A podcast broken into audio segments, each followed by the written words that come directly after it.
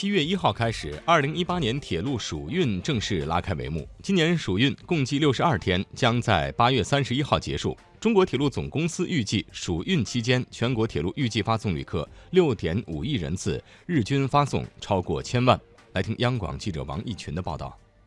不少民众都曾有过搭乘复兴号出行的经历。那么，加长版的复兴号您听说过吗？今年铁路暑运开启后，加长版的复兴号将首次亮相。铁路部门决定在京沪间首次投入运营十六辆长编组复兴号动车组三列，后续还将安排十六辆长编组复兴号动车组在京广高铁、沪昆高铁等线路上开行。北京铁路局北京客运段列车长刘迪，这次上线投入运行的长编组复兴号动车组型号为 CR 四百 BFA 型，列车编组呢是十六辆，列车总长度超过四百米，总定员达一千一百九十三人。跟现在八辆编组的复兴号列车相比呢，定员和商务座数量有了新的增加，而且还能满足时速三百五十公里的运营要求。目前运营的短边复兴号虽然有可灵活解编的优点，但列车中间多出了两个车头，会影响载客能力。将车头部分呢换为了咱们正常的这种车厢，可以进一步提升列车的。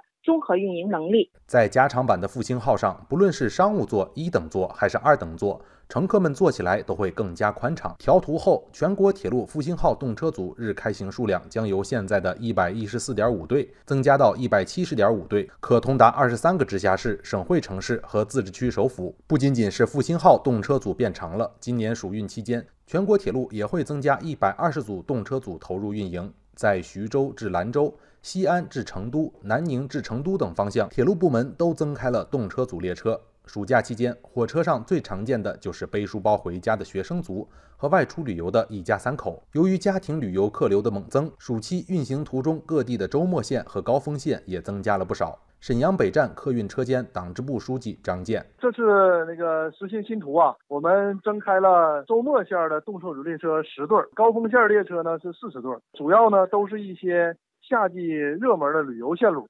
像大连北至哈尔滨西，包括通辽至山海关等。周末线动车呢，是每逢周五至周日开行。这种设置啊，一方面呢是为了缓解假日期间，特别是那个周末客流高峰期的一个客流压力，让旅客呢在高峰期出行的时候呢，能够更加的方便。另外呢，也是考虑到暑期周末呀，家长带孩子出行比较多，这样呢就是大开了周末列车。出行得呢也能更丰富。如果你想到东北避暑旅游，中铁哈尔滨局集团推出的从哈尔滨到黑河、海拉尔等城市的避暑专列必不可少。如果你想去大草原感受风吹草低见牛羊，坐着中铁呼和浩特局集团开行的草原号旅游列车，你可以边看风景边听草原歌曲，从呼和浩特一路坐到鄂尔多斯。如果你想从川蜀大地到广西北海感受不同风情，新增开的第幺七七九次动车就是你的首选。中铁成都局集团工作人员吴正奇：从今年暑运开始，成都、重庆还将首次开行到北海的动车组。暑期作为旅游客运旺季，成渝两地市民乘坐动车只需要十一小时便可抵达北海旅游度假。同时，在这个暑运期间，西安、成都、乐山间还将加开避暑动车。这不仅方便陕西旅客来四川峨眉山旅游避暑，更方便了四川游客赴陕西华山等地度假观光。对于时间紧张的游客们，省内游也是一个不错的选择。新开通的江湛铁路结束了湛江、茂名、阳江、粤西三市不通高铁的历史，粤西人民暑期双休周边游成为可能。新开通的昆楚大铁路则让昆明滇池到大理洱海可以实现说走就走。中铁昆明局集团副总经理曾卫东：昆楚大铁路呢，开通运营后，初期呢，昆明与大理间呢，计划开行二十一点五对的动车组列车，平均二十五分钟呢就有一趟，最短的发车间隔呢仅为十二分钟。昆明到大理将由原来的五个小时二十一分左右缩短至